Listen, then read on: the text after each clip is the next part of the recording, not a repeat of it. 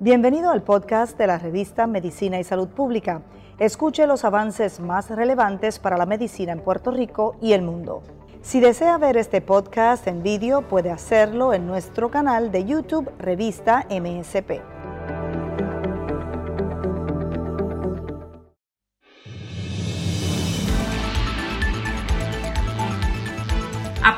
Identificar a tiempo el cáncer de seno y las pruebas ginecológicas imprescindibles para la salud femenina. Más adelante los detalles. La inmunoterapia en pacientes diagnosticados con mieloma múltiple se presenta como un tratamiento efectivo y esperanzador para que la enfermedad no regrese con mayor fuerza, en especial para los pacientes que están en remisión. Más detalles, adelante. Médicos confirman hospitalización de pacientes vacunados contra el COVID-19, pero aseguran muchos de estos solo tienen la primera dosis. En Puerto Rico ya se han administrado más de 1.5 millones de dosis de las tres vacunas. Unas 800 mil personas ya han sido inmunizadas, unas completamente otras de manera parcial. Buenos días, soy Sandra Torres Guzmán. Esto es MSP en la mañana edición diaria.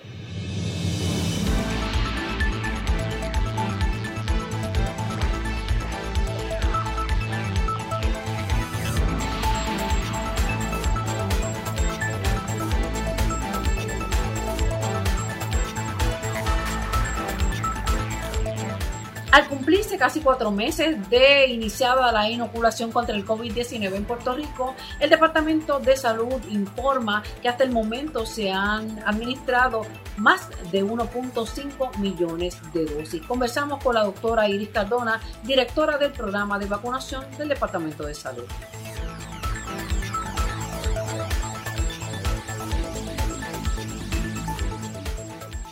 Continuamos en MSP en la mañana, edición diaria. A esta hora, la doctora Iris Cardona, directora del programa de vacunación del Departamento de Salud de Puerto Rico. Saludos, doctora. Buenos días, saludos. Bueno, la vacunación en Puerto Rico, ¿cuántas, personas, ¿cuántas dosis se han administrado hasta el momento? La vacunación en Puerto Rico sigue avanzando desde que comenzamos allá para el 15 de diciembre. A la fecha más cercana, que es esta mañana, se han administrado sobre 1.5 millones de dosis, para ser más exacta, 1.538.351 dosis totales de vacuna. Eso incluye primeras y segundas dosis. ¿Qué significa esto? Cerca de 800.000 personas ya han recibido al menos una dosis de la vacuna y cerca de unas sobre cerca de 500.000 personas han recibido o han completado la serie de dos dosis. Eso incluye personas desde los 16 años de edad hasta pues, mayores de 85 años de edad y tenemos la segmentación por grupo. El grueso de la vacunación eh, ha ocurrido siguiendo el plan de vacunación, priorizando los grupos vulnerables, que incluye primordialmente las personas de mayor edad. Porque el gobernador anunció ayer que eh, a partir del lunes los jóvenes de 16 años personas de 16 años en adelante iban a entrar en esta ecuación, ¿cuál va a ser el procedimiento? Sí, entran, entran todas las personas para las cuales haya una vacuna indicada, que son, como usted bien dice, es el grupo de, de mayores de 16 años o personas que han cumplido los 16 años en adelante. Lo que el gobernador este ha establecido es que a partir del lunes cualquier persona que cumpla con ese requisito puede eh, solicitar una cita para vacunación. Bien importante que se reconozca que esto es un proceso que, que debe ser ordenado. En Puerto Rico hay cerca de 900 proveedores del servicio de vacunación. De esos 900, pues hay unos cerca de 600 proveedores tradicionales. ¿Qué es eso? Bueno, los hospitales, los centros médicos, eh, las oficinas médicas, algunas farmacias, eh, incluyendo eh, incluso algunos laboratorios, centros de salud primaria. Eh, tenemos también otros proveedores no tradicionales, que son entonces um, los que hacen eventos de vacunación dirigidos o eventos de vacunación a gran escala, como son los lugares de vacunación que llevan a cabo los compañeros de Guardia Nacional, la coalición de vacunación y las sociedades como el Colegio de Médicos y el Colegio de Enfermería. El presidente Joe Biden eh, adelantó lo que es el acceso a de las vacunas a la población general. Primero había establecido para mayo, ahora puso como fecha nueva para abril. Eh, en ese sentido, ¿cómo, ¿cómo va a correr en Puerto Rico? Ya 19 de abril es la fecha establecida por el presidente. Puerto Rico se está adelantando unos siete días a esa fecha, dando el anuncio y, y ofreciendo la oportunidad de una cita. Que entienda eh, el pueblo de Puerto Rico que esto no significa que el lunes próximo todo el mundo va a tener acceso a la cita. Tenemos la posibilidad y hay que entrar a solicitar en los diferentes proveedores o a través de la plataforma que se espera, esperamos esté lista para el próximo lunes para que cada una de las personas que interese ser vacunada y cumpla con el requisito de edad eh, pueda solicitar la cita. Ok, eso es bien importante porque en, el evento de, de, San Juan, pues muchas personas llegaron eh, y se había establecido, por lo menos aquí en MSP en la mañana, de que sí, eh, habían sido personas que habían sido citadas. ¿Cómo el departamento da seguimiento para asegurarse de que esas personas lleguen a, en ese día específico? Se, se establecen este, unos controles y se establece un sistema de, de recordatorio o confirmación de la cita. Eh, ciertamente para el evento a gran escala de vacunar 10.000 personas, tuvimos un contratiempo el día antes donde se le envió eh, recordatorio a personas que eran la, con el nombre incorrecto. Eso es un asunto de tecnología, no sé qué exactamente qué fue lo que falló, se trató de corregir ese mismo día. La gran mayoría de los 10.600 personas que fueron vacunadas ese 30, 31 de marzo eh, tenían, llegaron allí con una cita. Siempre se da la situación de que hay quien decide ir a ver si um, puede ser vacunado aunque no tenga cita. Y en la medida que, es, que se puede, se trata de atender esa situación, pero ciertamente en estos ejercicios las vacunas que se llevan son unas vacunas específicas, no es un número infinito. Y la razón para la cual no es un, por la cual no es un número infinito es que hay que mantener los controles necesarios que garanticen la viabilidad de la vacuna, que como ya se ha dicho, son productos que requieren unas temperaturas específicas, tienen un tiempo de vida específico y una vez se sacan del, congelador también tienen un tiempo, una vida útil específica. So, tenemos que cumplir con todos esos parámetros para garantizar que las vacunas que se están administrando eh, en realidad van a funcionar. Por lo tanto, por eso es que queremos y tenemos que eh, mantenernos en este proceso ordenado. Yo no puedo decir voy a tener aquí vacunas infinitas y esperar que la gente llegue, sino que tengo que ordenar el proceso. Y el sistema de citas o de turnos nos permite eso eh, en todos los proveedores de, vacunación. ¿Cuándo podemos ver eh, otra vacunación masiva como la de la semana pasada?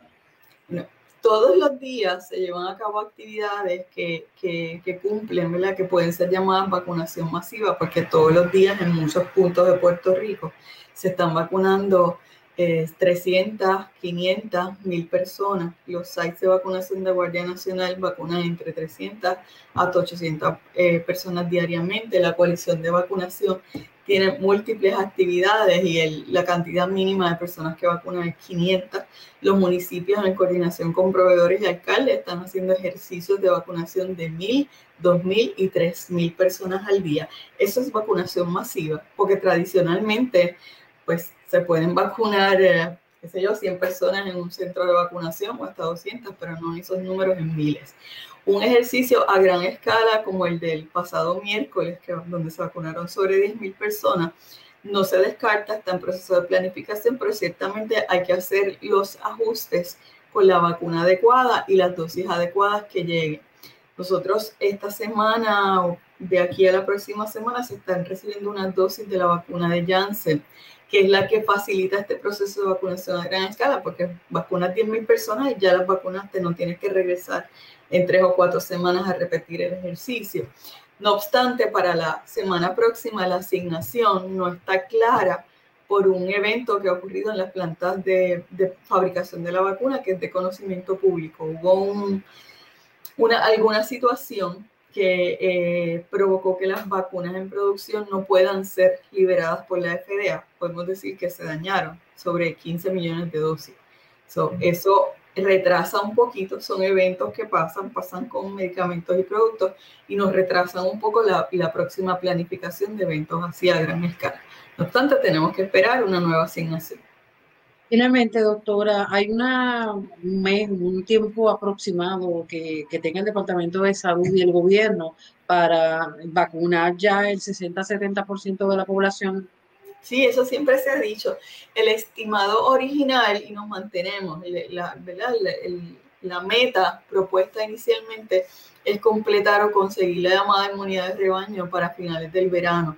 Eso nos sitúa en algún punto entre el mes de agosto y el mes de septiembre.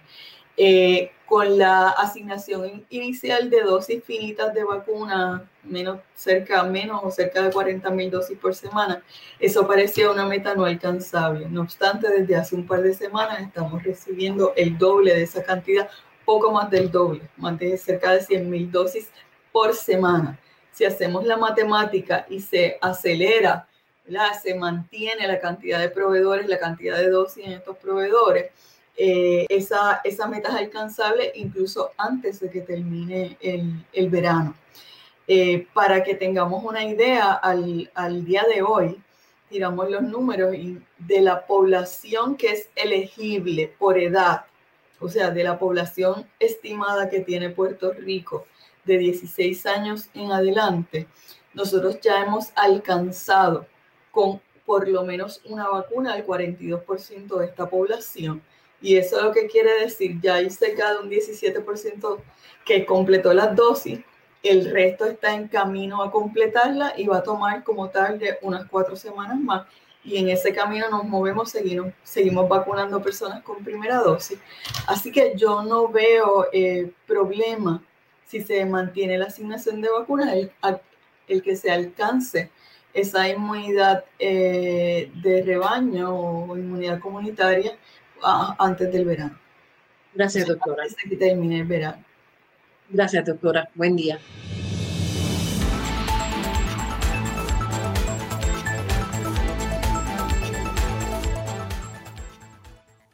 Ante las revelaciones en revistas de medicina y salud pública de varios médicos infectólogos que han atendido pacientes eh, positivos al COVID-19 que han sido vacunados, el compañero Luis Penchi entrevistó a Lilian Rodríguez del programa Voces, quien explicó y recordó que estas vacunas no ofrecen una inmunización total.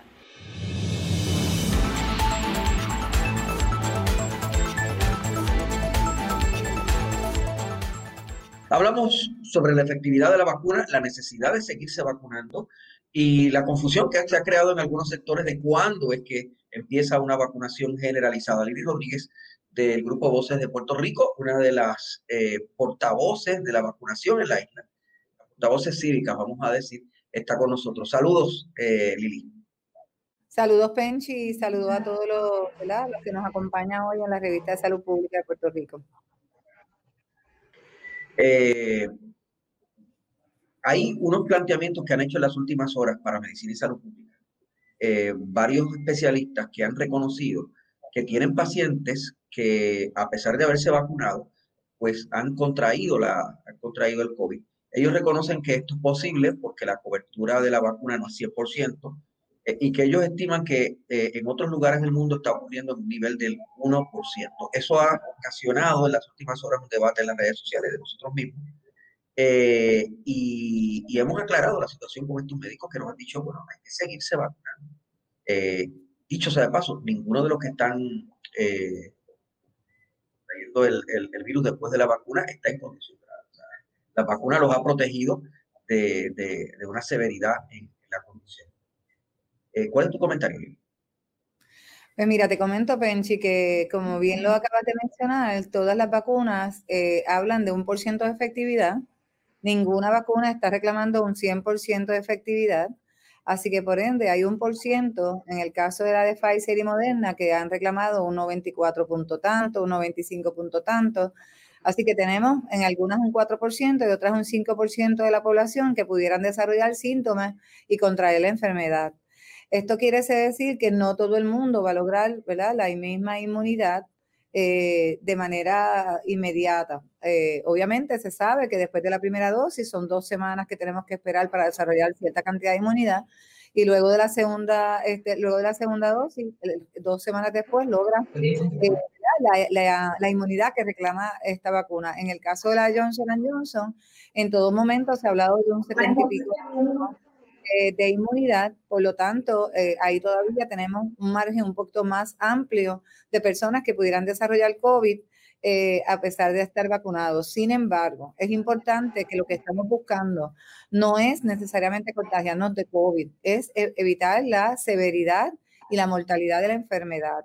Mientras nosotros no tengamos lo que se llama la inmunidad grupal, eh, o la inmunidad colectiva o la, el herd immunity, como le llamamos, es posible que tanto las variantes de COVID nos puedan tocar o inclusive eh, aquellas personas que no desarrollan la inmunidad completa. Por eso es tan importante que lleguemos a la inmunidad este, colectiva o de grupo.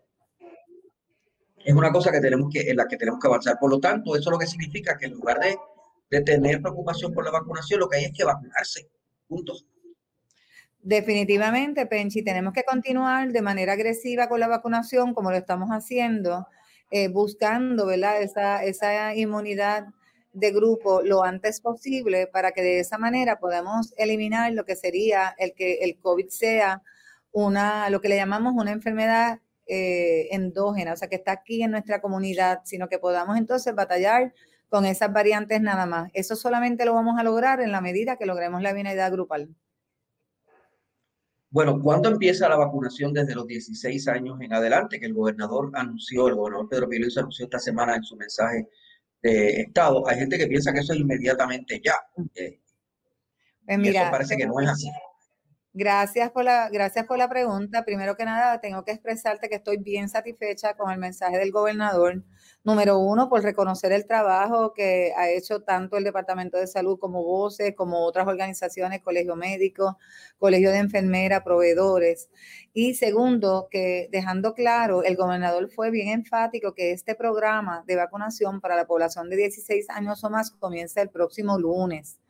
Eh, obviamente hoy está todo el mundo eufórico con esta gran noticia y hay muchas llamadas, hay muchos textos, hay muchos escritos de padres buscando la vacuna para sus hijos. Y es entendible, ¿verdad? Porque todos queremos estar protegidos, todos queremos que nuestros seres estén protegidos contra este virus. Sin embargo, hay varias cosas que quisiera clarificar. Los jóvenes de 16 a 18 años o, el día antes de cumplir los 18 solamente pueden recibir la vacuna de Pfizer porque es la, única vacuna aprobada por la FDA en carácter de emergencia para, esta, para este grupo de edad. En este momento, las tres vacunas están llevando a cabo estudios eh, para poder demostrarle a la FDA que son tan efectivos en los grupos de adultos como en los grupos de adolescentes. Mientras estos estudios no sean aprobados por la FDA, tenemos que seguir las reglas establecidas. Pfizer, 16 años en adelante, Moderna y Johnson eh, desde los 18 años en adelante. También me gustaría clarificar que la ley de Puerto Rico establece que toda persona que no haya cumplido sus 21 años se considera un menor de edad. Por ende, tiene que llegar a un centro de vacunación después de haber adquirido su cita con papá o con mamá o con su, o su tutor legal o en algún caso que tengamos un, ¿verdad? Que los hemos tenido, casos de personas emancipadas eh, que pudieran entonces tomar la decisión de aceptar la vacunación por sí mismo. Esta es la política que comienza el lunes. La política vigente desde hoy hasta el lunes es que si usted tiene entre 16 a 18 años de edad en adelante y usted trabaja en la industria de alimentos, usted trabaja en la, en la, en la en la industria de telecomunicaciones o en la industria de transportista o en la industria de banca, usted puede ir a un centro de vacunación con su cita y debe recibir la vacuna que se tenga disponible y que sea adecuada para tu edad. Ustedes quieren el, el sábado una vacunación masiva. La vacunación masiva del sábado se deja llevar por esta regla. O sea, eh, de, todo el mundo que va a poderse vacunar el sábado. definitivamente, Penchi, el sábado estamos en el Mario Quijote Morales. Primero que nada, vamos a atender 1.800 personas de segunda dosis eh, ¿verdad? que fueron administradas exactamente hace 27 días atrás. Y en adición a eso, hemos abierto unos mil turnos eh, para atender personas de, primera, de primera dosis. En este caso estamos utilizando la vacuna de Moderna y la población que vamos a estar atendiendo son con, los criterios de la orden administrativa previa, o sea, la que está vigente hasta el domingo y la voy a repetir, personas de 18 años o más que trabajan en alguna de las industrias con, con, papá o mamá, o mamá y con una carta de empleador, porque aquí es donde estriba la diferencia. Efectivo el lunes que viene, pues usted no necesita la carta de empleador, usted no necesita este, que, que, trabajar en ninguna de las industrias, pero para el evento del sábado son esta población. Y quiero clarificarlo, Penchi, porque anda circulando por WhatsApp un texto eh, donde puedes ir y te vamos a atender. Y yo quisiera que la gente, ¿verdad? No pase, no pase malos ratos, o sea, eh, y que utilice las fuentes oficiales. Las fuentes oficiales de voces son voces. Las fuentes oficiales del Departamento de Salud es salud. Así que cuando los eventos sean corridos por voces, somos nosotros junto al Departamento de Salud quienes dictamos las reglas. Y voces se ha mantenido en todo momento cumpliendo con las órdenes administrativas emitidas por el Departamento de Salud. Gracias, Lili. Lili Rodríguez, del Proyecto Voces. Gracias por estar con nosotros. Muchas gracias a ustedes siempre por darnos la oportunidad de clarificar, educar y apoyar a la comunidad ante las dudas y preguntas que puedan tener. La vacuna de COVID ha demostrado ser efectiva, está demostrando ser una vacuna segura, así que continuemos con el proceso de vacunación, que Puerto Rico va muy bien y no debemos detenerlo, debemos de seguir en ese empuje para que logremos esa inmunidad grupal lo antes posible. Esta es la revista de Medicina y Salud Pública.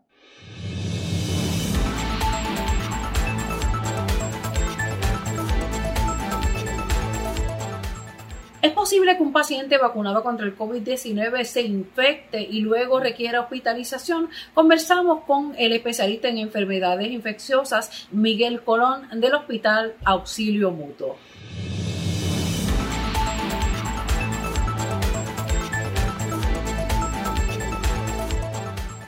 Ahora nos acompaña el especialista en enfermedades infecciosas, Miguel Colón, del Hospital Auxilio Mutuo. Buenas, buenos días, doctor. Muy buenos días, gracias por tenerme. Bueno, doctor, se ha formado otro revuelo sobre las expresiones y vivencias de los médicos infectólogos, quienes aseguran, como usted, que eh, han visto pacientes eh, ya a nivel de hospitalización que han sido vacunados contra el COVID-19 y aún así presentan síntomas y tienen que ser ingresados en, el hospital. Eh, muchas personas que incluso dicen que son profesionales de la salud, otros no dudamos que son profesionales de la salud, pero cuestionan el hecho de que si están vacunados, porque entonces tienen, van a salir positivos al COVID, que eso es imposible ¿Cuál es la realidad? Bueno, yo tengo dos experiencias. Tengo pacientes que tienen su primera vacuna y que se han infectado bien cerca de después o, o han tenido síntomas tan pronto se, se vacunan con la primera vacuna, que eso sí han desarrollado COVID completo. Han, algunos de ellos, bueno, si yo los veo, han requerido hospitalización gracias a Dios no ha estado severamente enfermo, no han requerido de, una, de una terapia agresiva de, ventilación no invasiva o invasiva. Le hemos sí tenido que dar dexametasona y le hemos dado remdesivir, pero muchos de ellos han salido muy bien. También he tenido pacientes yo tuve uno y sé de uno que me llamaron hoy, que han desarrollado síntomas después de la segunda vacuna y que han salido con la prueba de antígeno positiva hay que tener mucho cuidado porque verdaderamente la prueba de antígeno no es diagnóstica de COVID, es la prueba molecular, tanto el PCR como el RNA que hacemos por ID Now. Y este paciente que yo tuve esta misma semana pasada resultó que tenía síntomas consistentes con influenza. Se le hizo la prueba de influenza, estaba positivo, pero a la misma vez como requisito de admisión al hospital auxilio mutuo, se le hace una prueba de antígeno y está positiva por supuesto, se admite en el Word de COVID pensando que tal vez tenía una coinfección entre influenza A y COVID, pero clínicamente y por la prueba de, de ferritina, D-dimer, CRP y LDH, no era consistente con COVID. Y él mismo, el paciente mismo decía, mire doctor, yo no tengo COVID. Así que efectivamente fuimos bien agresivos, le hicimos el PCR que se hizo en un laboratorio aceptado, que es el Laboratorio Toledo, que es nuestro laboratorio de referencia para las pruebas moleculares de COVID, y se hizo también una prueba in-house de ID Now, que mide el RNA. Ambas pruebas fueron negativas. Así que eso me confirma a mí que ese antígeno era un falso positivo y que el paciente verdaderamente lo que tenía era influenza. El segundo caso que tengo, otra vez, personalmente, me llama una emergencióloga de, de del hospital del centro cardiovascular y me dice que tiene una amiga que se puso las dos vacunas a principios de marzo, está en la República Dominicana, está completamente asintomática en un resort lo más tranquila y cuando va a regresar a Puerto Rico se hace el antígeno y está positiva. Pues verdaderamente completamente asintomática, es muy difícil que tenga COVID. Así que la recomendación fue que se hiciera la prueba molecular para documentar que está negativa y así poder regresar a la isla. Así que tenemos que tener cuidado con estas pruebas de antígenos en estos pacientes vacunados, que verdaderamente no es súper sensitiva ni menos específica. Así que esos son dos ejemplos. Yo no creo, otra vez, sabemos que la vacuna, uno puede tener infección por COVID, pero se ha documentado que la infección es bien leve y que cuya mortalidad es extremadamente baja y hospitalizaciones son extremadamente bajas en pacientes ya vacunados. O sea, puede salir positivo incluso una prueba molecular. Podría salir una prueba molecular positiva, pero gracias a Dios muchos de esos pacientes son levemente sintomáticos o, asintomáticos y casi nunca, casi nunca va a requerir hospitalización. Ahora mismo, ayer mismo en la prensa de, Detroit, en Michigan, en Detroit, eh, reportaron de 103 pacientes que fueron vacunados, tenían su, su full vaccine y que 103 se infectaron con COVID y 3 fallecieron tres semanas después de la segunda vacuna. Quiere decir que ya deberían haber tenido anticuerpos. Estos pacientes todos eran sobre 75 años, que sabemos que los pacientes mayores tienden a tener tratarse más en producir la cantidad de anticuerpos neutralizantes que necesitamos para, evadir la infección. Así que no es una cosa que a mí me sorprende porque eso era algo esperado. Por eso es que decimos a la gente, hasta que usted no tenga sus dos vacunas y más de dos semanas después de la segunda vacuna, usted no está completamente seguro. Y entre primera y segunda vacuna es cuando más usted se debe proteger porque la gente se sobreconfía y eso es parte de lo que estamos viendo. Se han sobreconfiado después de la primera vacuna, ya yo tengo inmunidad, ya yo soy Superman y ahora me voy a ir a fiestar. Hello, no. Hemos visto una gran cantidad de pacientes después de la primera vacuna que se han infectado y han requerido hospitalización por, por COVID. Así que mi recomendación sigue siendo, hasta que no pasen las, las dos semanas después de la segunda vacuna de Pfizer o de Moderna, o por lo menos dos a tres vacunas de Johnson Johnson, usted no tiene ningún pasaporte para salir afuera y pariciar. Mm, esa falsa seguridad que dan las vacunas, incluso eh, hemos visto profesionales de la salud que piensan que ya, que ya están inmunes, eh, bajan la guardia, pueden contagiar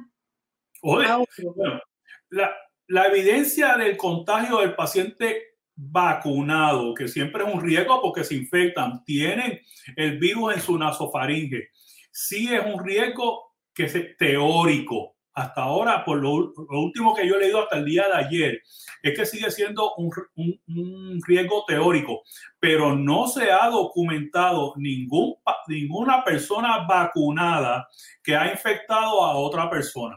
Sí, definitivamente estamos muy temprano en esto. Por eso es que lo mismo, el otro día alguien me llama en shock. ¿Cómo que la vacuna de Pfizer solamente dura seis meses?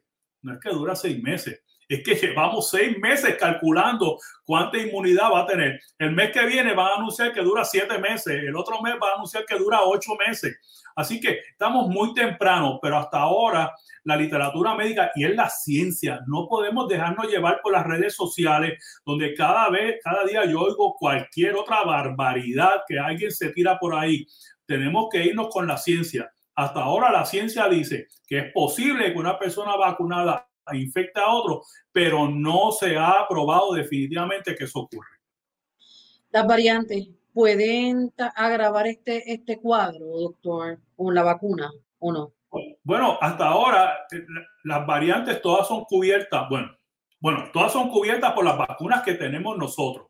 Pfizer, Moderna y Johnson Johnson ha demostrado científicamente que los anticuerpos que ellos producen son efectivos en contra de las variantes, de todas las variantes que tenemos. La única vacuna que está teniendo problemas con la variante es la de AstraZeneca, que sabemos ya que no funciona en contra de la variante de África del Sur.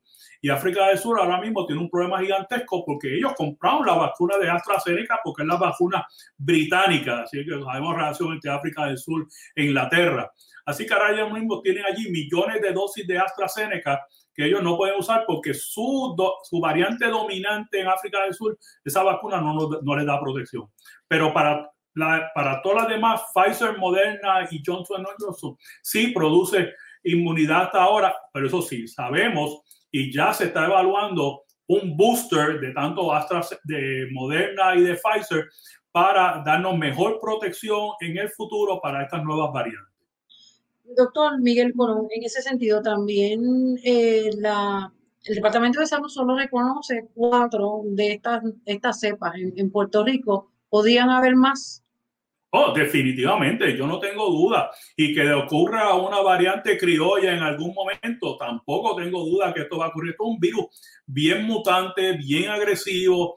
Yo sé que ahora WHO ha dicho que esto es un virus bastante natural, que esto se generó en un murciélago y después pasó en un humano, pero es un virus bien diferente, porque es casualidad que estas esta mutantes, estas variantes aparecieron después que la vacuna apareció no sé, eso a mí me da, una perspicacia.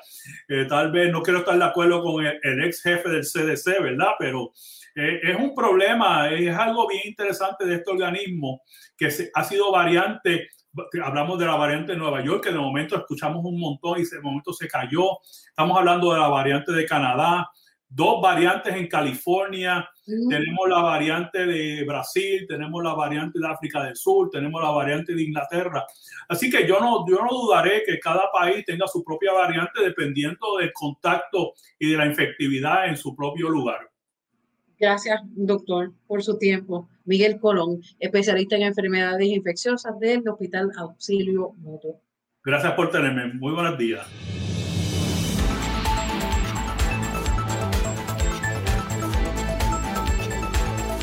Ahora pasamos con la compañera Gisette Arellano, quien nos trae el testimonio de una paciente diagnosticada con mieloma múltiple. En entrevista con la periodista Grenda Rivera, Lourdes Estrada, paciente diagnosticada con mieloma múltiple, ha decidido narrar cómo ha sido su batalla contra este tipo de cáncer.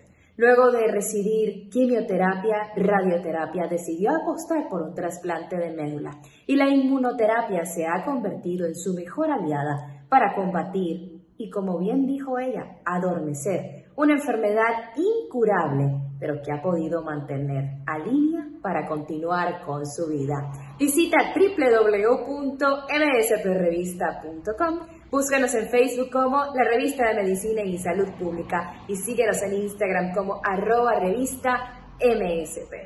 El diestro equipo de audiovisuales ha compartido y ha preparado este video con el testimonio de Lourdes Estrada. Veamos. Cuando yo empecé con la condición, en ese momento yo trabajaba y a mí me empezó un dolor en mi pierna izquierda.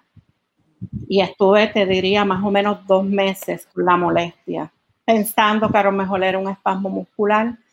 Y yo visité varios médicos este, buscando alternativas. La lectura salió que tenía en el área de la pelvis una pequeña lección lítica. Y cuando, ¿verdad? Y en los laboratorios, pues estaba las proteínas, todo estaba bien alto. Una vez yo tengo todos los resultados, yo se los llevé a mi internista. Ella fue la que me dio la noticia. Que para mí, ¿verdad? Fue algo yo no esperaba cuando ella me, me dio el diagnóstico. Ella me dijo, Lourdes, el dolor se debe a que tienes una pequeña lección en el área de la pelvis. Y esto se llama la y es mieloma múltiple. Yo me quedé, ¿verdad? Nunca había oído la palabra. Uno oye la palabra cáncer, pero no había nunca oído mieloma múltiple. Cuando ella me explicó, pues para mí es como, bueno, como que uno se queda en blanco, no sabía ni qué decir. Pensé en mis hijas, Este, y lo único que me salió fue decirle, doctora, me voy a morir. Ella me dijo que no, que había muchos tratamientos, que la ciencia había avanzado mucho. Pero ella pues fue la que me dio el diagnóstico. De ahí pues empezó, como uno dice, la batalla. Empecé a tratarme con el oncólogo. Tuve muchas crisis.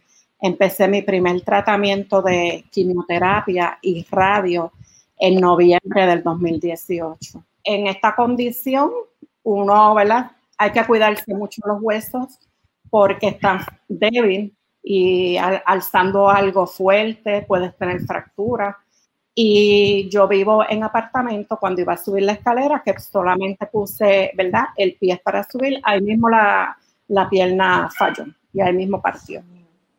Increíble. Este, y entonces, pues me operaron y en ese momento también yo estaba en mi tratamiento de radio y de quimio.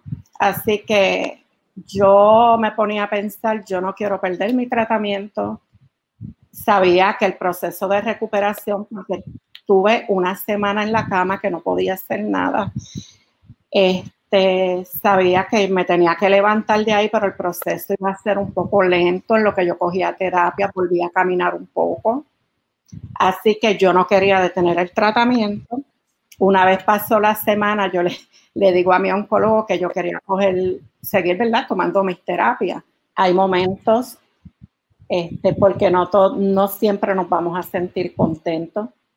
Eh, vamos a, de momento nos van a venir estos pensamientos negativos, ese miedo, esa tristeza. Es normal, pero no dejarnos que eso no, no, como nos aguante. Quitarnos rápido de la mente, tratar de pensar en otra cosa y dar la batalla, porque podemos salir y tener calidad de vida.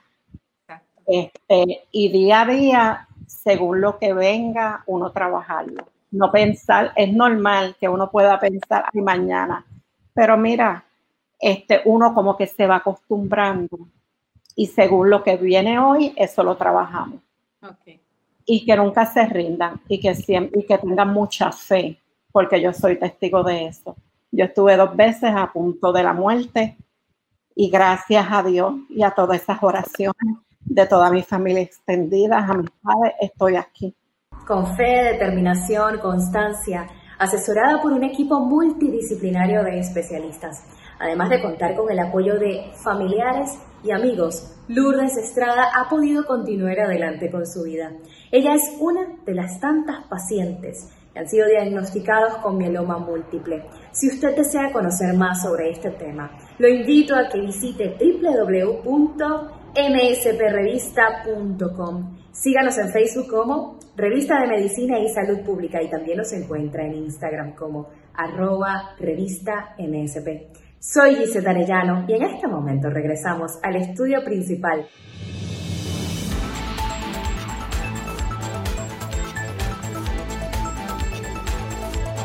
Bueno, a esta hora la compañera Mayerlin Velosa nos trae información sobre la detección de nódulos en el seno y diferentes pruebas diagnósticas en ginecología.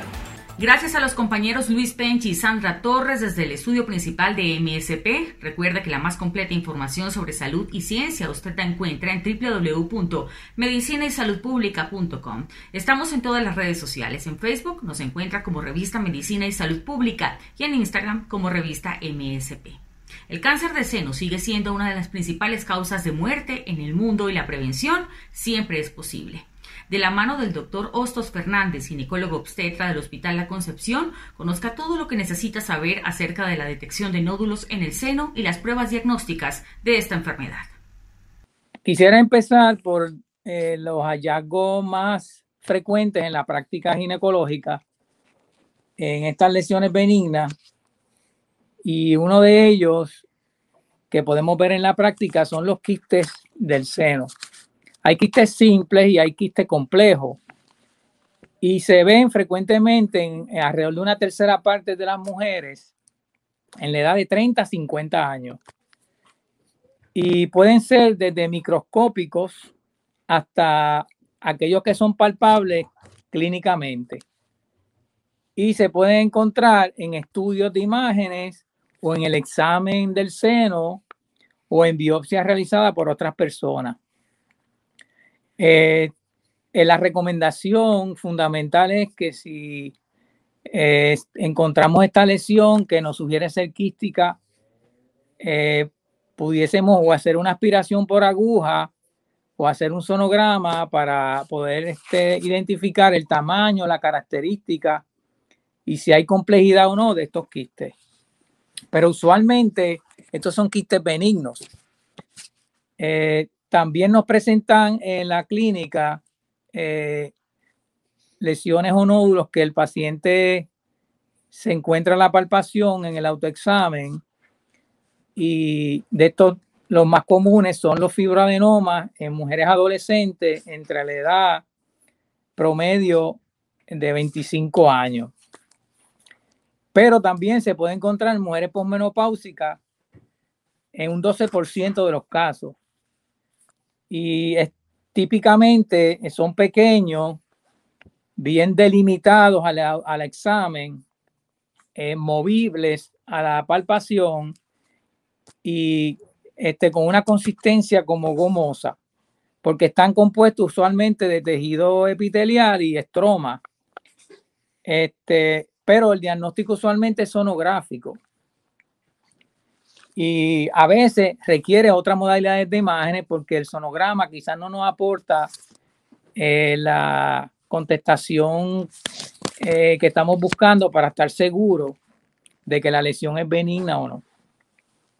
Hay casos en que pueden ser gigantes estos, estos nódulos llamados fibroadenoma que hasta 10 centímetros en un 4% de los casos. Una lesión de menos de un centímetro en el seno es bien difícil de encontrar a la palpación. Por eso es que es importante la mamografía de cernimiento, porque mientras más temprano se encuentre la lesión en el seno, mejor pronóstico tiene.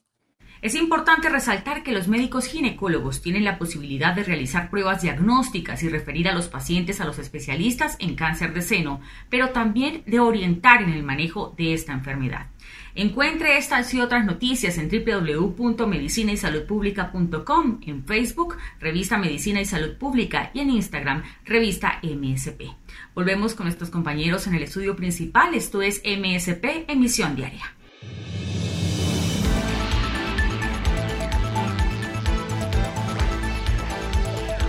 Bueno, hasta aquí esta edición de MSP en la mañana, edición diaria. Estuvo con ustedes Sandra Torres Guzmán. Recuerde buscarnos a través de nuestra página oficial www.medicinaysaludpublica.com y en las redes sociales como revista MSP en Facebook, Twitter e Instagram. Tengan todos ustedes buen día. Bendiciones.